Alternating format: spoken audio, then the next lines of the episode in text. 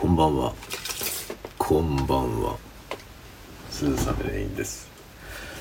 えー、酔いどれタワゴトーク777回目。777回目？マジで？37トリプルセブンでございますね。777回目、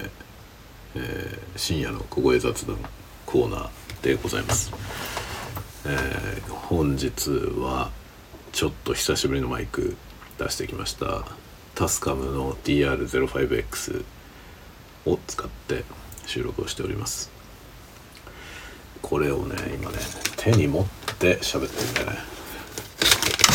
非常にやりづらい。非常にやりづらいんでちょっとこの三脚につける。今ですねあのえー、ズームの M3 マイクトラックについてた三脚を外してそれをこの DR05 につけますね。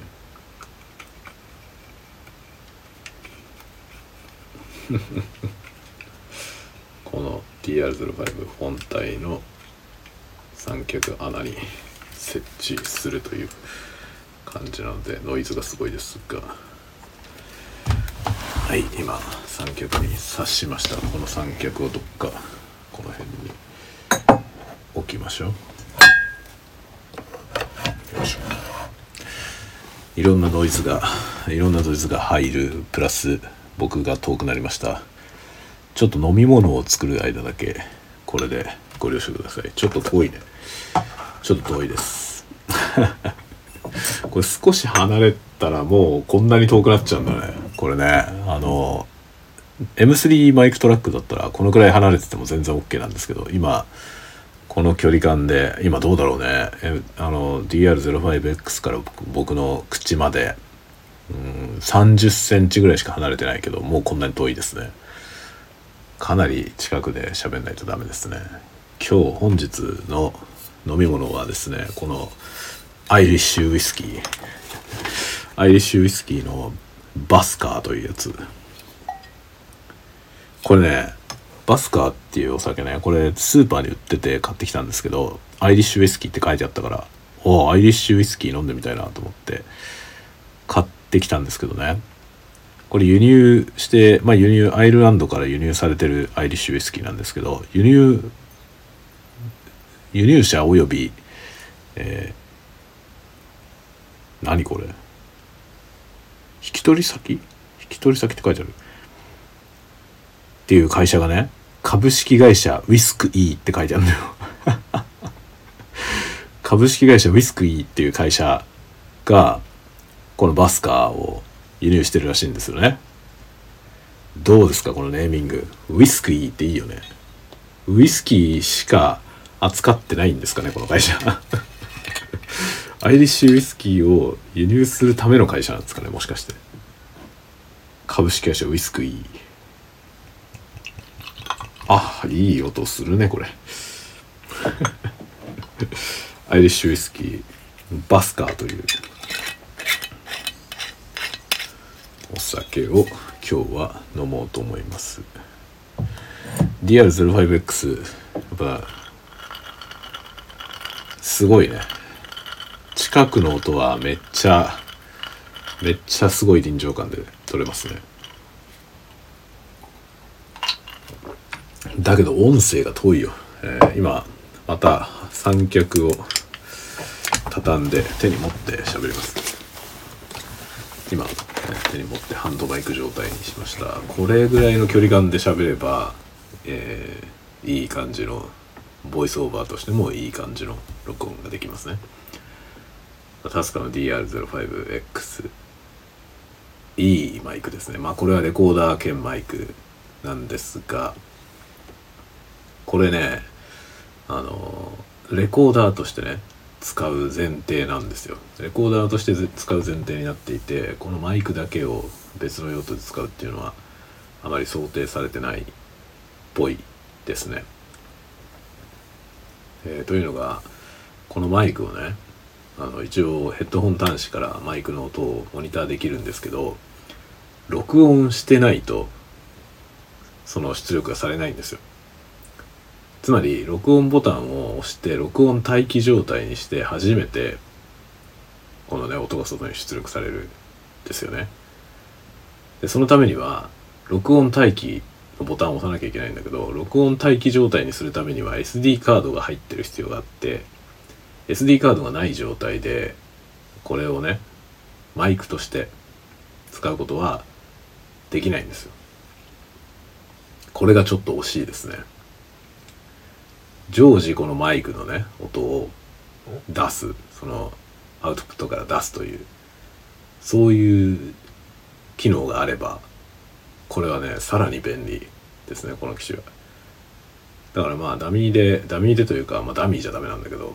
SD カードちゃんと使えるミニ SD カードを入れてマイクロ SD ねマイクロ SD カードを入れて録音待機状態にするとこのように使えるということなんですよね。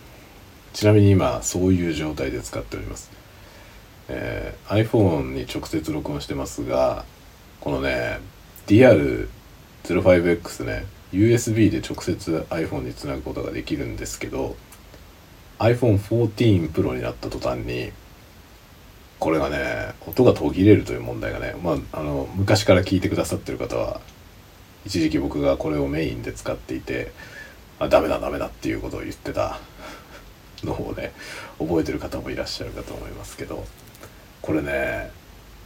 あのこれの前のね iPhone の僕は14の前は10を使ってたんですけど iPhone10 の時は何も問題なかったんですよ。この DR05X を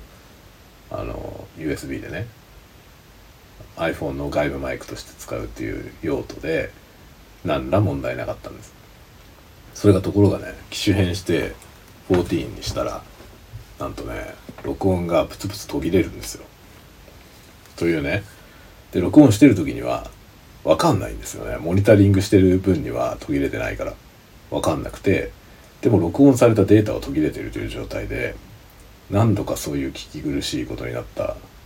回がありますね。あの頃ね。でそれ以来使うのをやめてしまいました。他にもね USB で使えるインターフェースとかいろいろあるんでもう DR05X と 40X とねこれこの2つはあの iPhone14 Pro では音が途切れるという問題が発生したので使わない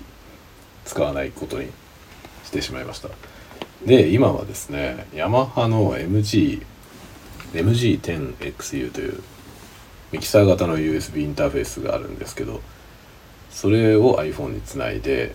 で DR40X のアウトプット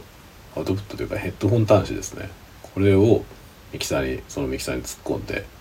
それを iPhone でレコーディングしてるという今状態になっています。なので DR05X は今録音待機状態になっています。ただねこいつで録音することが久しぶりなんで録音はしてないんだけどその録音すること自体がもう全然なくなっちゃったんで SD カードが入ってないんだよね普段。なので今、えー、M3 マイクトラックに入ってた SD カードをよくあの引っこ抜いてこっちに移して TR05X に入れてまあ録音はしないんだけど入れてないと録音待機にならないから。録音待機にならないとアウトプットもできないからというねこういう連鎖で一応マイクロ SD カードを入れて、えー、今録音待機状態でアウトしてるモニター音を MG10XU から iPhone でつないで録音しているというこういう状態でございます。あのね世の中ひ広しといえどこんなことをしてポッドキャストを録音しているのは僕ぐらいなんじゃないかと思います。そうはやらないよ多分。誰も。誰もやんないと思うわ。DR05X にオーディオインターフェース機能があるしね。だからやるんだったらこれを直接つなぐし。でこれのヘッドホン端子から録音待機状態にしてわざわざモニター音を出してそれを別のインターフェース経由で iPhone につなぐという。こんなめんどくさいことをしてまで DR05X で録音しなきゃいけない状況って多分ないと思います。なんならねだって DR05X 本体の SD カードに録音してねこの録音されたデータを、まあ、パソコンに取り込んでパソコン経由でこのねえー、ポッドキャストに配信することができますからそういうやり方をすればいいわけですよ本当はね。なのにわざわざこの超まどろっこしいことをして録音しております。こんなやり方をする人は多分いません。こうしなきゃいけない理由はないからね。っていうかそんなことしなくても他のマイク使えばいいでしょっていう状態なんで。それをねあえて今わざわざこういうやり方をしてます。というのは久しぶりに DR05X で録音したかったということです。いや懐かしい。懐かしいですねこいつって感じですね。で僕のねこの DR05X はあの ASMR のあのジャパンの ASMR の超有名人ハトムギさん。ハトムギさんのモデルです。タスカムとねハトムギさんはよくコラボしててそのコラボグッズとして出たハトムギモデルですね僕のやつは。だからねハトムギさんのハトムギ ASMR って書いてあるしあの小麦ってあの猫ねのマスコットみたいなキャラクターご本人がデザインされたキャラクターがいるんですけどそいつの絵が書いてあったりあと電源入れた時にねその小麦のちょっとしたアニメーションが表示されるとかそういう特殊仕様になっていてこれはなかなかいいですね。レアなものです。なんか発表されてあっという間に売り切れたんだけどあっという間に売り切れたはずなのに結構キャンセル分っていうのが出てだからとりあえず欲しくて抑えたけどでも冷静に考えてみたら別にレコーダーいらなかったなっていう人多分いたんでしょうね。そういう方々がキャンセルしたやつが、まあ、たまに出るんだよね。たまに出てで僕はねそれをそのキャンセル分っていうやつで出たやつを買いました。でその後ね一回全部また売り切れたんだけどまたキャンセル分がいくつか出たことがあってあれどういうあれなんだろうね。キャンセルされたものがねだってキャンセルされたらすぐこう在庫に戻るじゃない？でキャンセルってさ普通そのなんていうのお金を払う前にキャンセルするでしょ？払ってからキャンセルした人もいるのかな？でそれは返品ってこと？返品ってことなのかな？払う前にキャンセルしてればまあ大体ねその同じぐらいのタイミングでキャンセルされるじゃない？だからそのキャンセル待ちキャンセル待ちっていうかキャンセル分が出ましたよっていう案内が来て僕は買ったけどその後売り切れたんだよね。売り切れたけどまたその後ねしばらくしてからまたキャンセル分っていうのが出たんですよね、まあ、よくわかんないんだけどね。そのどういうタイミングでどうやってキャンセルされてきたものなのかちょっとわかんないんですけどそういうので何回かキャンセル分が出てあの欲しかった人はねそれに飛びつけた人は手に入れたんではないかなと。思いますね。これねあの普通に売ってるやつと違ってまあ違うもちろんハトムギ仕様なのはそうなんですけどハトムギさんのねその小麦のぬいぐるみがついてるのよ。これ買うと。でそのぬいぐるみがあのウィンドジャマーになってるんだよね。これがめちゃめちゃ面白いと思うんですけどそのね小麦の猫のぬいぐるみでそのね猫のぬいぐるみがねあの頭の部分が取れるようになってるのよ。でその頭だけをこの DR05X にかぶせるとねウィンドジャマーになるの。すっごいシールなのよね見た目が。でそのまま胴体のところにこのね DR05X がそのまま入るようになっててで全部ねそのケースみたいになってるんですよ。ぬいぐるみ自体が。でそのぬいぐるみの中に入れとけばまあ落っこっても壊れないしね。もうその全体がショックマウントみたいなもんですからね。そういうねクッションバッグみたいな状態になってるというね。なんか面白い設計なんですよ。その小麦がついてるのがめっちゃいいね。そのこれ自体はねあの市販の DR05X とまあほとんど変わんないですね。その液晶のアニメーションがついてたりとか外装にね名前が入ってたりとかそのぐらいですけど。機能的には何も普通の市販のやつと何も変わりませんけどそのウィンドジャマーを兼ねたぬいぐるみがついてるというねめちゃくちゃ熱い めちゃくちゃ熱い仕様があるというねっていう感じですね。でもねそのねぬいぐるみのウィンドジャマー一回も使ったことないんだよな。あれどこやったかな？どこやったかな？これのね箱に入れてどっかにしまってあるんだよね。買った時の箱に入ったままどっかに小麦はどっかにいると思いますけど、まあ、箱に入ってるから全然ホコリとかかぶってないで多分綺麗な状態のままどっかにいるはずです。今度それを引っ張り出してきて動画で使おうかな。動画でねあの小麦のあのウィンドジャマーかぶせた状態で録音してみようかな。なかなか楽しい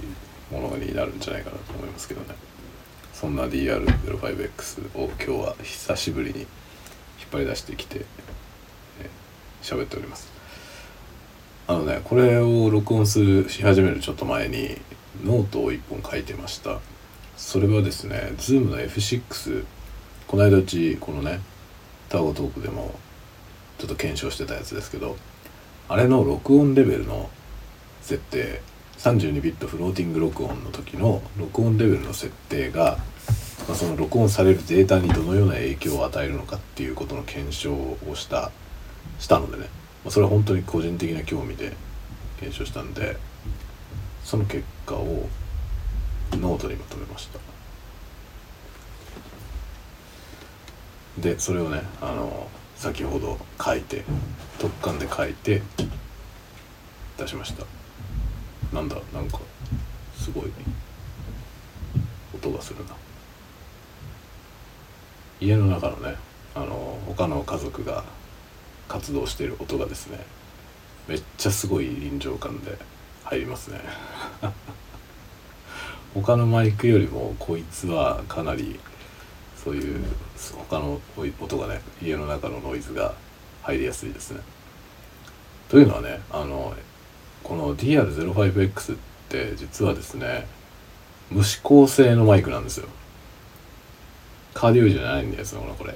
カーディオイドじゃなくてオムニディレクショナルっていうねあの、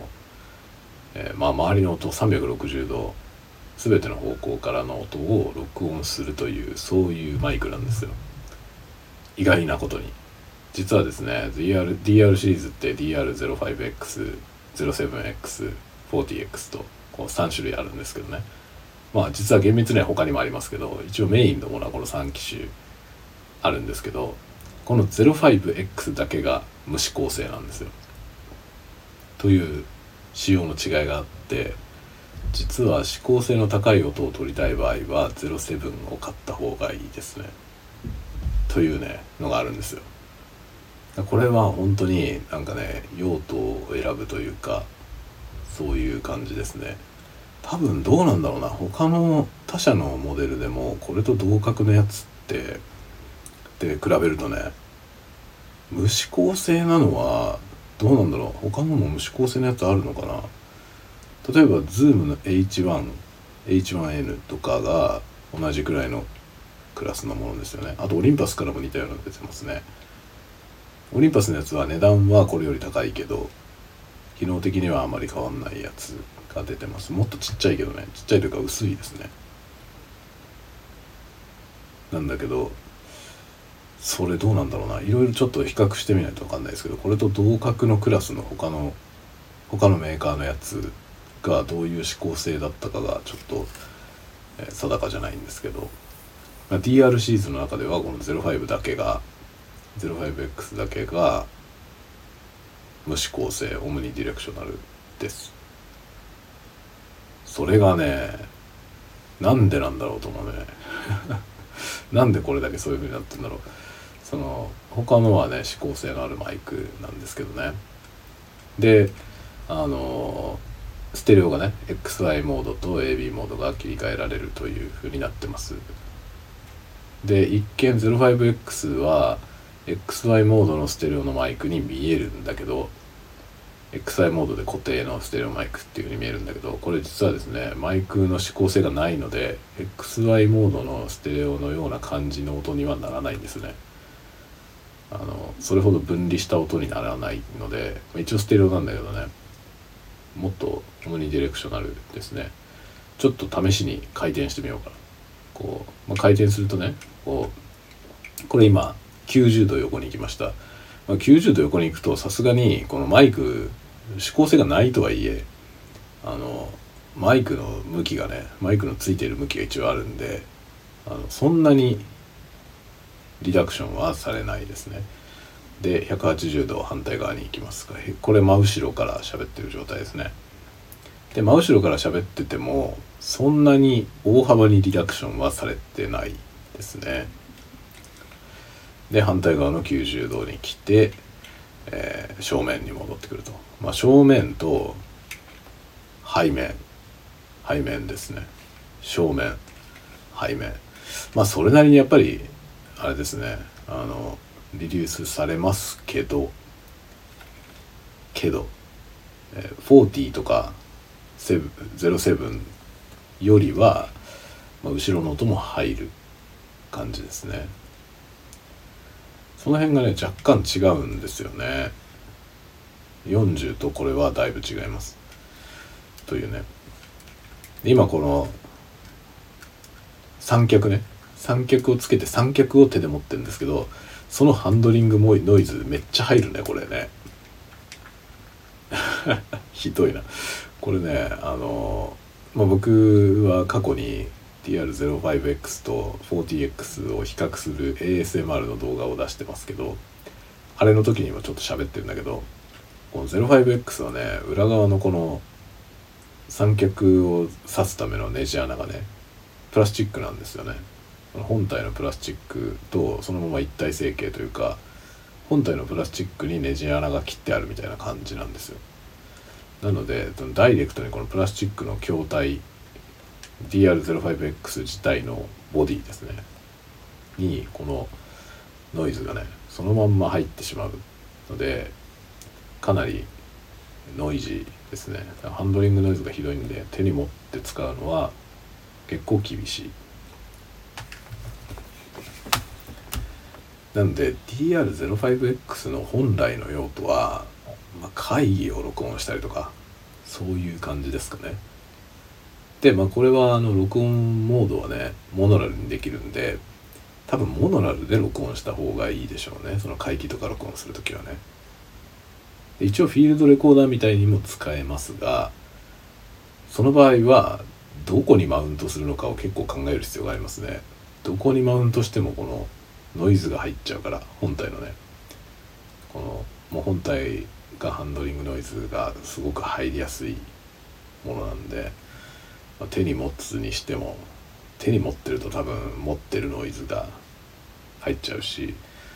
カメラの上に載せるっていうのでもね、まあ、カメラの上に載せて使ったことも僕もありますけどカメラを手で持ってる場合にやっぱりその音が入りがちですね。カメラを触ってる音とかがねこれに入ってしまうということが結構起こり得ます。そう考えるとねこの DR05X っていうのはどういう用途が一番なんだろうね。そこはよく分かりませんね。会議を録音するよって感じだと思うけどでも会議だけ録音するんだったらもっと安いやつあるからね。あの IC レコーダーね。あれで十分だと思いますけどこれはどういう用途かな、まあ、バンドの練習とか撮るのにはいいかもしれないけどね。ステレオで、まあ、録音原因をめっちゃ下げた状態にしてでバンド練習をする時のねなんかこうどっか置いとく。スタジオの隅っこにパーッと置いてで録音するみたいな。そういう用途はいいかもしれませんね。そんな感じかな。あと外部マイク一応ねあのプラグインパワーに対応したステレオミニのジャックがついてます。なのでこれここに挿してねそのラベリアマイクとか挿して喋、えー、れば録音できますね。僕はそういうやり方もやったことありますね昔。まあだからなんだろうこの DR05X のその一番のねその使われてる用途は下手すると ASMR かもしれません。ASMR 界隈では特に日本の人日本人の ASM アーティストさんでこれを使ってる人はかなり多いですね。でもひとたび海外に行くとほとんどいないんだけどね。海外勢はやっぱり一番人気は Blue Yeti ですね。日本だと DR05X 使ってる人はめっちゃ多いですね。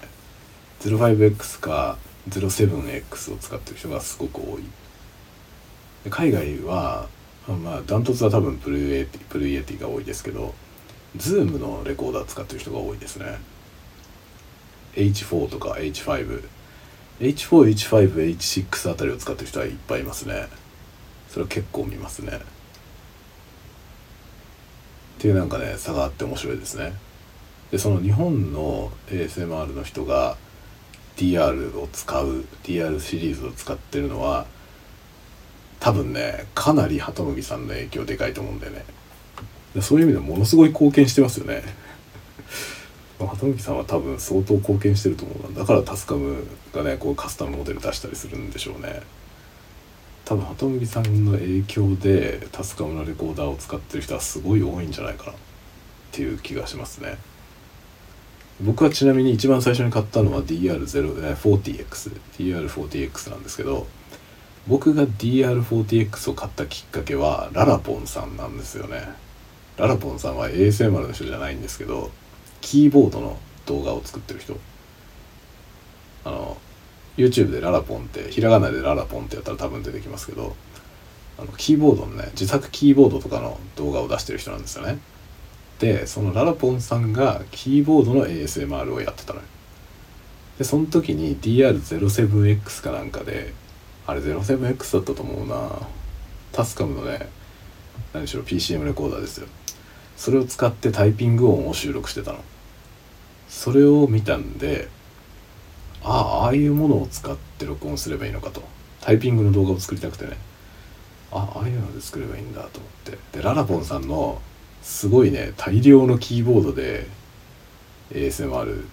打鍵音の ASMR やってるやつが何本か出てるんですけどもうキーボードの音がすっごいいいので ぜひねぜひタイピング ASMR が好きな人はぜひ聴いてほしいですね。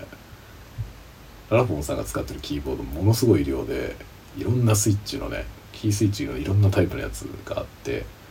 あのねめっちゃいい音するやつが何個かあんのよ。僕がもう理想だと思うようなキーボードの音がねいくつかあるんですよね。で僕自身はあのキーあのキーのキーボード持ってないので惜しいのよ。すげえいい音するんですよね。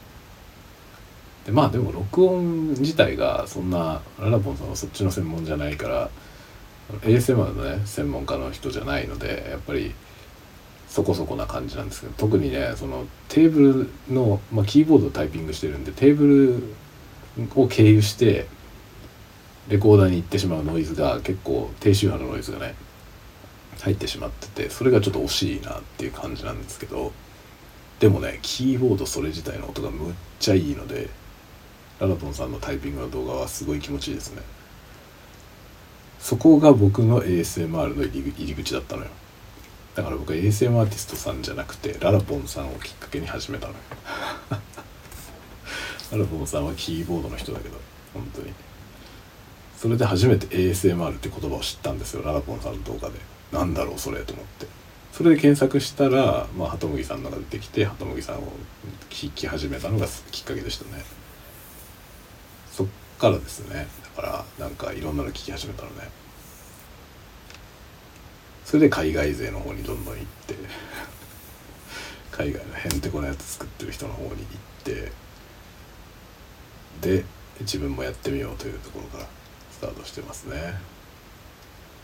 最初初めて買ったも僕の最初の機材は DR40X 40X ももちろんまだ持ってますけどね。最近全然使ってないけど。タイピング音を取りたくて作っ買ったのが最初です。で実際 DR40X でもタイピング音は取りましたね。多分 05X でも取りましたね。最初の方のやつね。すごい最初の方のあのリアルフォースとかのタイピング音のやつ。最近はタイピング音はルイットの LCT040 で撮ってますね。っ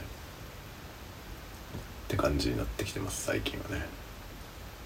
今度はこの AT8015 で撮ってみようかな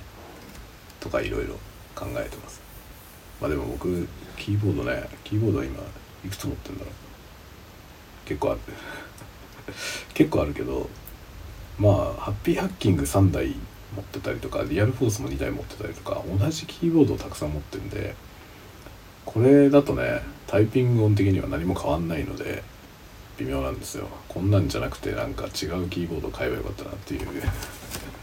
感じですけどね。当時はね本当に、まあ、リアルフォース初めて買った時もこれ以上のキーボードはないと思ったし、まあ、だから会社と自宅と2個ね2個買ってハッピーハッキング買った時ももうこれ以上はないと思ってで会社と自宅と買ってそしたら Bluetooth のやつが出たからもう1台買ってっていうねだから3台持ってるみたいなそういう感じなのよね。なんだけど今はあのねもっと違うキースイッチのやつで欲しいのがあんのよ。だけどキーボード高いからちょっとね今まあ僕の金の使い方的にいくとねキーボードって優先度が低いんですよ。キーボード欲しいんだけどさ欲しいけど今困ってないんだよね。それハッピーハッキング3台も持ってれば困んないからさキーボードに困ることはまあないんですよ。ぶっ壊れてもだってあるからねまだ。買えるやつが。買えるやつがあるしハッピーハッキングキーボードなんて壊れないんだよね。なんかねそのなんていうのそのヘビーデューティーっていう意味でいけば多分最強。最強ですね。あのもそもそも静電容量無接点方式っていうこのキースイッチがね、まあ、そうそう壊れないんですよ。でハッピーハッキングは特になんかものすごい打ちまくる人そのタイプ数がすごく多い人日頃から文章を打ってる人とかプログラム書いてる人とかねプログラマーの人がまあ使ってるケースがすごいあるんですけどハッピーハッキングはだからもうねむちゃくちゃ使うヘビーユーザーキーボードヘビーユーザーの人たちが20年とか使っても壊れないから。ハッピーハッキングが壊れたって話は聞いたことないね。ものすごい古いやつでも、まあ、全然使えててね。っていう感じなのよ。僕のこのハッピーハッキングキーボードももうボディが色あせちゃってというかさ日焼けしちゃって白いモデルだけどもう黄色っぽい感じになってるんだよね。なってるけど何ら問題ないですね。むちゃくちゃ打ちまくってるけどね。なのでこれが壊れることはまないんですよ。でも壊れても買いもいっぱいあるしさ。どうすんだって感じだよね。だからもうキーボード困ることはないからキーボード買うのは当分先ですね。他に欲しいものいっぱいあるからね。だからそうねなんか僕が欲しいキーボードは2万円弱ぐらいするんですけどそんなものを買う金があったらねその前にこっちだろっていうものがいっぱいあって、まあ、キーボード買うのはだいぶ先だと思いますね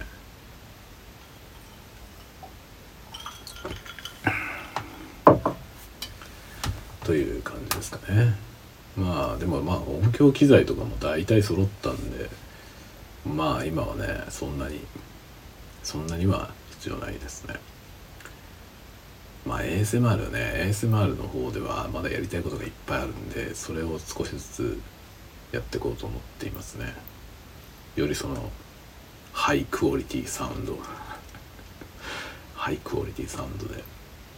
リラクゼーションを届けたいなと思ってるので。ASMR っていいよね。まあ ASMR はね本当に作ってても楽しいけど見るのも好きで飽きないですね。ASMR それ自体は飽きないですね。だけどアーティストさんのやつは結構飽きて 同じ人のやつは見なくなってきたっていうのは結構ありますね。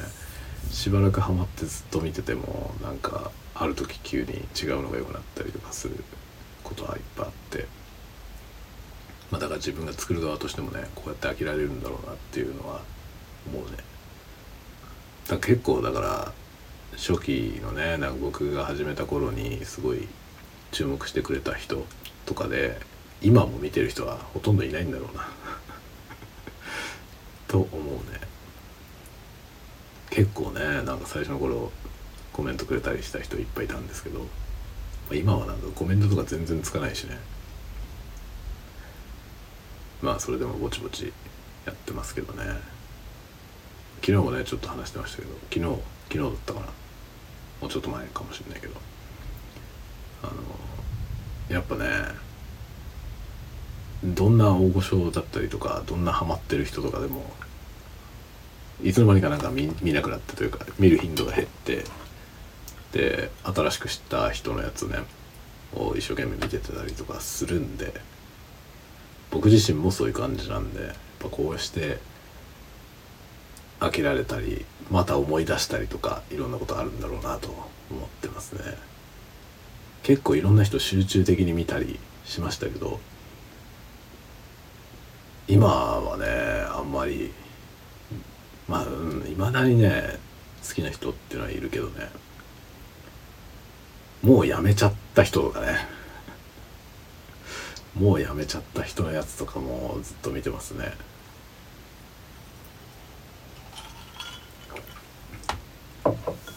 YouTube って結構そういうのあるんだよね。だからすごい好きで応援してた人とかもさある日突然更新しなくなって全然出てこなくなっちゃったりとかねあるよね。でまあね海外の人だったりまあ接点がないからね。接点がないんで結局こういうソーシャルの場所からいなくなってしまうとどうなったのか分かんないんだよね。やめちゃったんだろうなとは思うけどその理由が分かんないじゃないやめちゃった理由が。もしかしたらなんか病病気してるとかさ下手したら死んじゃったとかさ可能性もあるわけですよね。チャンネル自体がなくなっちゃえばなんかわかるけどチャンネルはなくならないであるんでそれが分かんないんですよね。で YouTube のチャンネルってさチャンネルをやってる分には別にアカウントがね残ってさえいればねその本人が死んじゃったとしても多分その別に YouTube ってさ発信するのにお金いらないからね。お金払ってれば本人が死んじゃった場合ってその支払いが滞るからアカウントが止まったりすると思うんだけど YouTube って基本そうじゃないから発信してた本人が亡くなったとしてもチャンネルは残り続けるんだよね、まあ、遺族がそのアカウント消さない限りは。っていう感じだからもしかして死んじゃったとしてもね死んじゃってるかもしんないけどさ分かんないんですよね。でまあとある海外のねアーティストさんでで僕が結構気に入って見てた人がいてでしばらく更新してない人だから過去のやつにどんどん遡って見てたんですよ。そしたらね過去のやつでがんになったとか言ってる。若い人なんだよ。若い人なんだけどがんが発覚したとか言って治療を始めましたっていうのを言ってる回があってでその人がその後復活してねちゃんと治療ができてて手術が成功しましたとかで復活してきてまた活動されてたんですけどそれがねしばらく更新がなくなってどうかしちゃったかなと思うじゃない？がんだった経緯があるからさ。だからなんかまた転移して発覚したとかなんかそういうことがあったのかなっていろいろ心配してたらこの間あのコメントだけねそのコミュニティのとこに投稿だけしてて新しい動画は出てないんだけどなんか忙しくて動画は作れてないけど元気にしてるよっていうのをコメントしててああって安心しました。動画を更新してないけどって言ってね元気にしてますっていうのだけ書いてくれててそれでああほっとしたってなりましたね。っていうのはあるよね。だからそういうようなことがいろいろあってそのなんかねやっぱり全然動画が上がんなくなるといろいろ心配ですよね。どうしたのかなって。でやっぱりそのサブスクライバーの数とかって関係ないじゃないそれに。僕は結構好きな人ののね ASMR じゃない人も含めて何人か好きな人であのしばらくもうね2年ぐらい更新してない人が何人かいるんですよ。中の一人は400万人ぐらいサブスクライバーがいいんだよね。だけど更新してないのよ。急にやめちゃったというか急に更新されなくなってすごい心配なんだけどさ。なんでどうしちゃったんだろうっていう人がね何人かいますね。なんか本当心配なんだよね。どうしたんだろうっていうのは何かあったんじゃないかなってやっぱ思うよね。だから本人がさどうしてるのかっていうことを発表してくれない限りは分かんないからねこちらは。不安なまま 不安なまま悶々とするわけですよ。っていうことがねありますね YouTube は。まあそれもこれも含めて楽しんでいますね。まあ僕は本当に YouTube ばっかり見てるから今。もう映像コンテンツは YouTube か Netflix しか見てないですね。今 Netflix 新しいやつ始まって面白いね。あのなんていうタイトルだった？これ。これ。これっつったってわかんないね。これはそう記載ヘンリー・シュガーの物語ってやつね。これ全然知らなくて僕はベネディクト・カンバーバッチが好きだからでカンバーバッチが出てるから見始めたんですよね。そしたらねも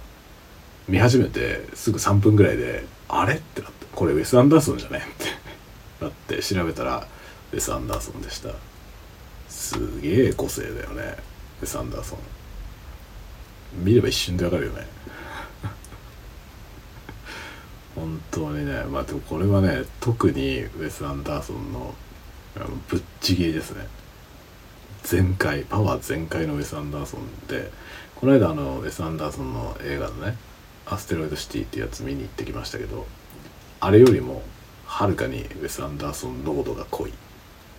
このヘンリー・シュガーの物語。やばいですねこれ。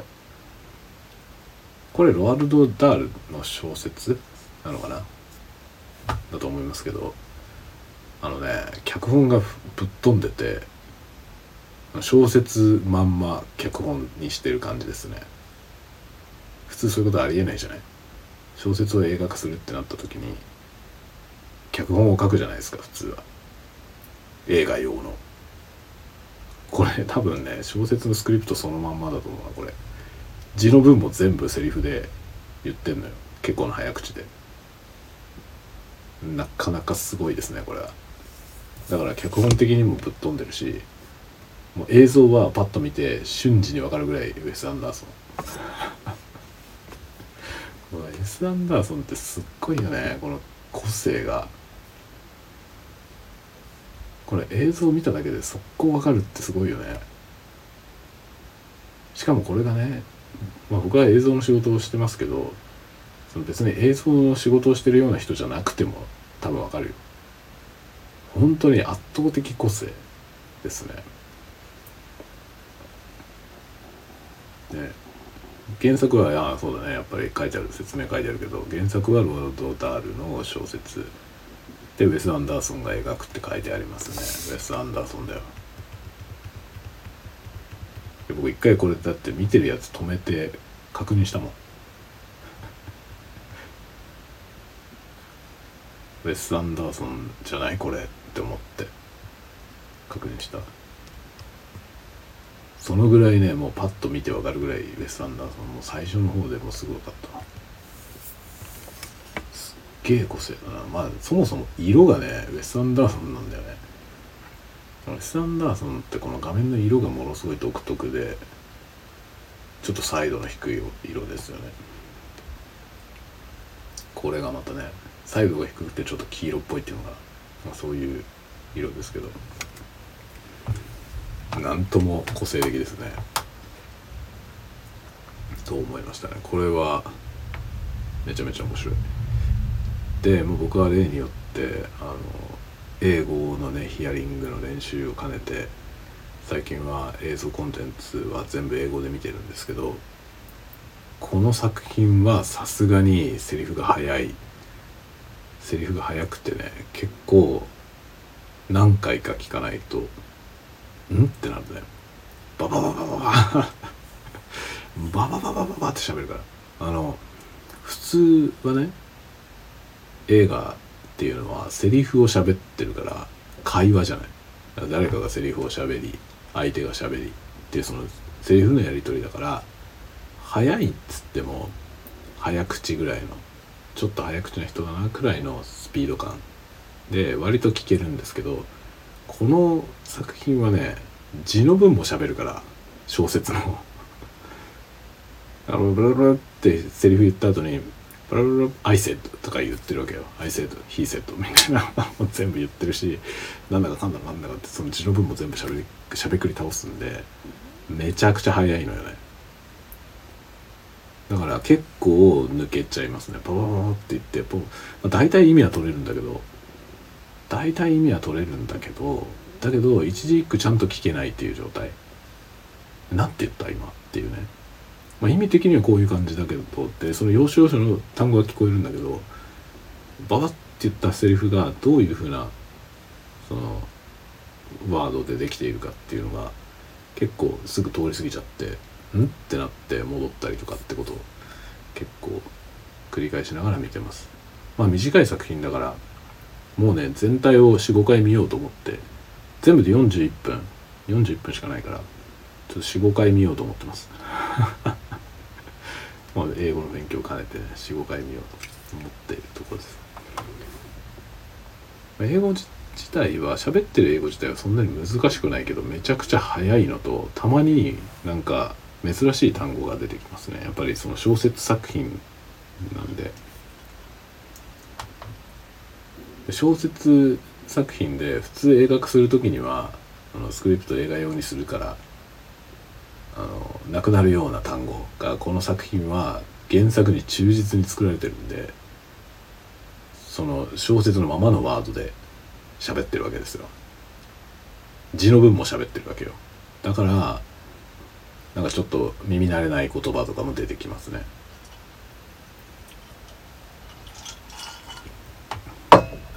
ちょっと面白いだから。これはちょっと面白いですね。というようなことをねやってます。相変わらず楽しいね。というわけで40分ぐらい喋ったんでそろそろ終わろうかな。と思います。まあ皆さんあの興味もしあればあのノートの方も読んでみてもらえると嬉しいです。F6 の32ビットフローティング録音に関して喋って喋ってじゃない書いてありますね。まあ F6 じゃなくても32ビットフローティングの録音機持ってる方はもしかしたら、えー、役に立つ情報かもしれません。わかりません。あの M3 マイクトラックみたいな録音レベルの調整自体がないみたいなそういう機種の場合は関係ありませんが録音のレベル調整ができる機材であればもしかしたら有用な話かもしれません。いろいろ検証してみました。僕が疑問に思ったことを全部検証して僕自身はちゃんと納得できました。というのをノートにまとめましたので是非よかったら見てみてください。ではではでは相変わらず取り留めのない話でしたが本日はこの辺で終わろうと思います。おやすみなさい。おやすみなさい。おやすみ